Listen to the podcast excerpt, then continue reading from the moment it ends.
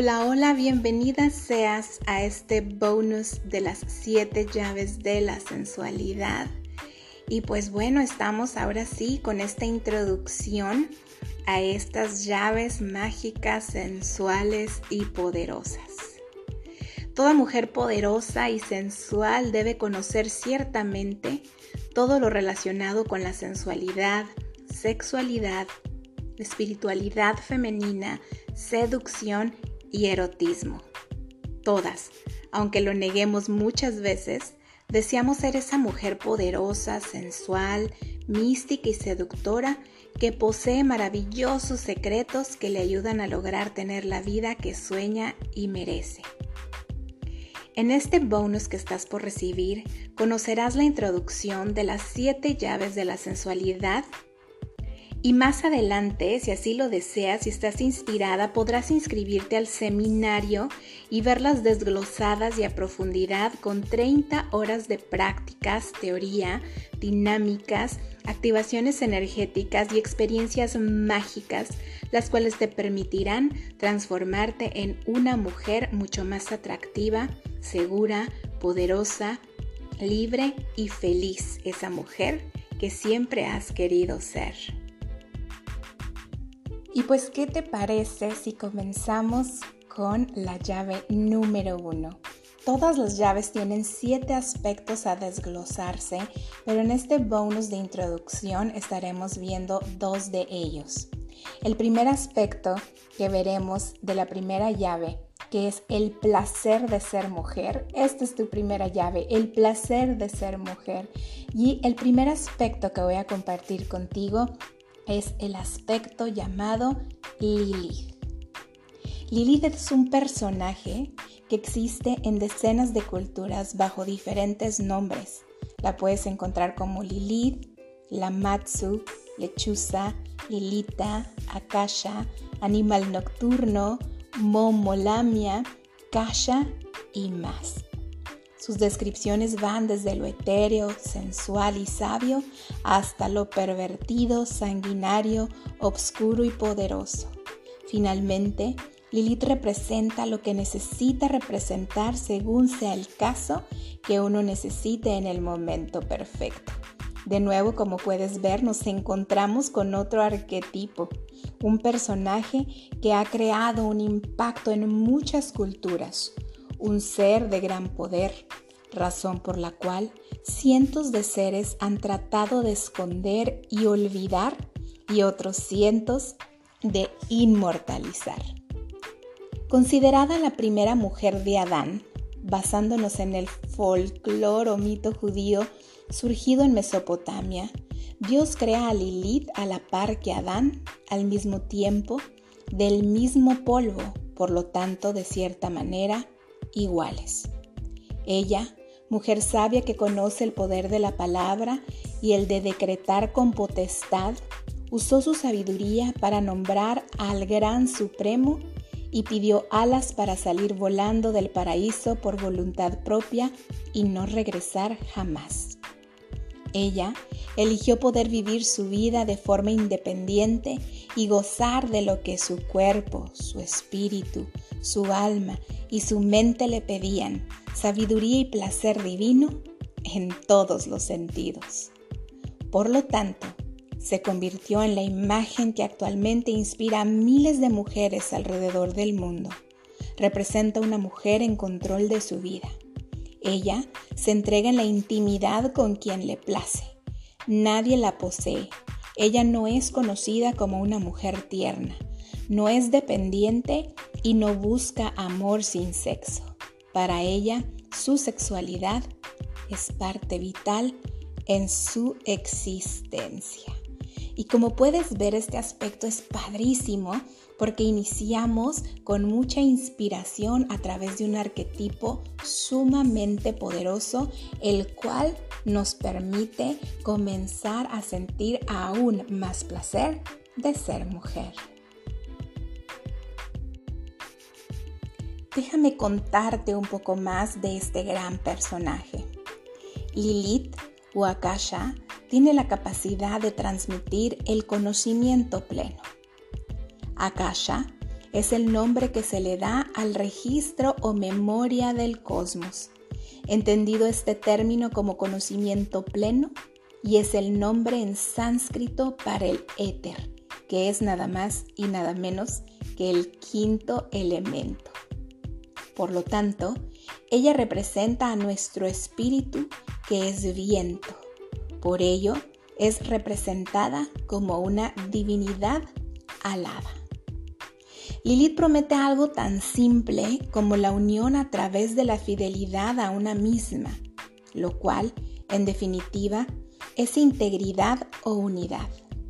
La división dentro del uno es el resultado de aquella división entre la mujer y el hombre, lo masculino y lo femenino, y esa división es el enfrentamiento, la lucha, la insatisfacción, la separación, la soledad y el miedo que actualmente vivimos.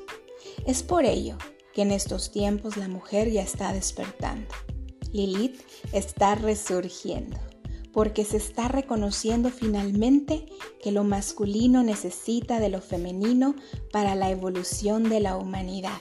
Y mientras no sea reconocida totalmente, permanecerá en el exilio solo abriendo sus alas que muestran gran sabiduría a quienes están listos para recibirla. Haber nacido mujer es uno de los más grandes honores y regalos. Que si estoy loca al decir eso, tal vez un poco, pero solo porque la misma locura de la vida me ha llevado a abrazar mi feminidad de una forma que jamás lo imaginé y ahora te invito a ti a vivirlo. Segundo aspecto de la primera llave de las siete llaves de la sensualidad. En gratitud por ser mujer. Y bueno, ser mujer nos permite realizar acciones y vivir una vida que un hombre jamás podría. Sentir el gozo de saber que podemos crear vida, que somos entes sexuales poderosas, mágicas e influyentes, nos permite recobrar la fe en nuestro género y unirnos en hermandad para tener mayores logros en unión. Para poder comprender, discernir, evaluarnos y reenamorarnos de nosotras mismas, es necesario saber quiénes somos, de dónde venimos, de qué estamos hechas, hacia dónde queremos ir y cuál es de alguna manera la misión que deseamos llevar a cabo en esta vida. ¿A poco no lo crees así? Uno de estos aspectos muy importantes es la sensibilidad. Como seres femeninos, estamos dotadas de un alto grado de sensibilidad con la capacidad de sentir y disfrutar todo a nuestro alcance. Ser sensibles nos ha llevado a cargar el estigma de ser emocionalmente inestables. Pero déjame decirte que no estás loca. Ser sensible es que estás perfectamente bien. Nuestra sensibilidad dependerá no solo de las experiencias que estemos viviendo en el momento, sino también de lo que traemos en nuestro código genético. Cargas físicas, mentales, emocionales, espirituales y karmáticas de nuestra vida presente, nuestras vidas pasadas y provenientes de nuestro linaje femenino de esta vida y vidas anteriores. Asimismo, la luna y nuestro periodo menstrual juegan un papel determinante en ello. Somos todo un caso digno de admirarse. ¿Se imaginan a los hombres lidiando con todo esto? El siguiente aspecto es la conexión. Gracias a nuestra gran sensibilidad tenemos la capacidad de conectarnos con todo lo que nos rodea, hasta con nuestra diosa interior y Dios Padre mismo, logrando así una comunión con lo que no es visible y etéreo. Somos capaces de conectarnos con todos los seres vivientes si así lo deseamos. Basta con poner a trabajar nuestros cinco sentidos además de desarrollar nuestras habilidades psíquicas que son parte de nuestro legado femenino, cerrando nuestros ojos, tocando y aprendiendo a estar presentes en el aquí y ahora, nos permite poder hacer lecturas de personas, espacios, animales y hasta objetos. Pero entonces, ¿qué somos? Somos muchas cosas. Somos brujas, chamanas, sacerdotisas, sanadoras, doulas, creadoras de vida, maestras del gozo y del placer. La mujer es la creadora suprema, con todos los regalos y dones que hemos recibido y que están grabados en cada una de nuestras células, memoria y registros. Todo esto nos da la oportunidad de conocer a fondo la magia de los cristales, el poder sanador de las hierbas. Podemos conectarnos, sentir y escuchar los cinco elementos. Nuestro poder vidente nos permite ver nuestro presente, recordar nuestro pasado e inclusive vidas pasadas, así como poder también vislumbrar y hasta ver claramente nuestro posible o seguro futuro. Con nuestra intuición podemos saber de qué adolece alguien, ya sea del cuerpo o del alma. De forma natural e instintiva, sabemos cómo traer bebés al mundo y ayudar a otras a lograrlo. Y cuando estamos dispuestas a amar con devoción el cuerpo de nuestro hombre, sabemos los tiempos, los ritmos, las intensidades, las formas, posiciones, olores y sabores que llevan a nuestra pareja a experimentar la comunión con Dios mismo a través del éxtasis del sexo sagrado. ¡Wow! ¿A poco esto no te inspira grandemente? ¿Y de qué estamos hechas nosotras tan mágicas y poderosas? Las mujeres estamos hechas principalmente del mismo polvo de estrellas esto significa que nuestra conexión entre unas y otras es increíblemente potente. Nos conocemos también que podemos ser salvadoras, mentoras, guías para nuestro propio género, al mismo tiempo que podemos ser nuestras peores enemigas si olvidamos quiénes somos y de dónde venimos. Al conocernos también, al saber cuáles son las áreas vulnerables que tenemos en momentos de oscuridad, sabemos herir de la forma más cruel a nuestras hermanas. Y es por ello que hoy en día es de suma importancia el sanar nuestras relaciones para que unidas logremos cambios, no solo a nivel físico, mental y espiritual en nosotras mismas, sino a nivel global, sanando nuestra madre tierra.